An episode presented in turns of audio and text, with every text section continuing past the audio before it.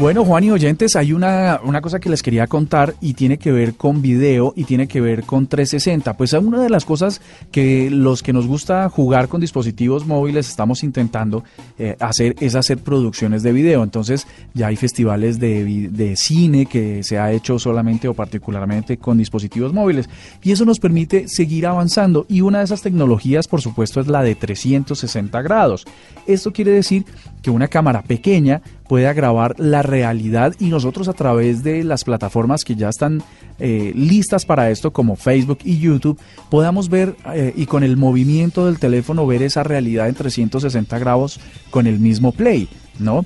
Antiguamente estos equipos eran muy grandes, tenían unas dimensiones enormes, necesitaban 5 o 6 personas para trasladar un equipo que pudiera hacer este tipo de transmisiones y era bastante lento y regular. Pues hemos llegado hasta el punto de que Samsung acaba de lanzar la Gear 2, es una cámara 360 que puede tener el tamaño de un de es que es demasiado pequeño, es, es más o menos como un pan de queso.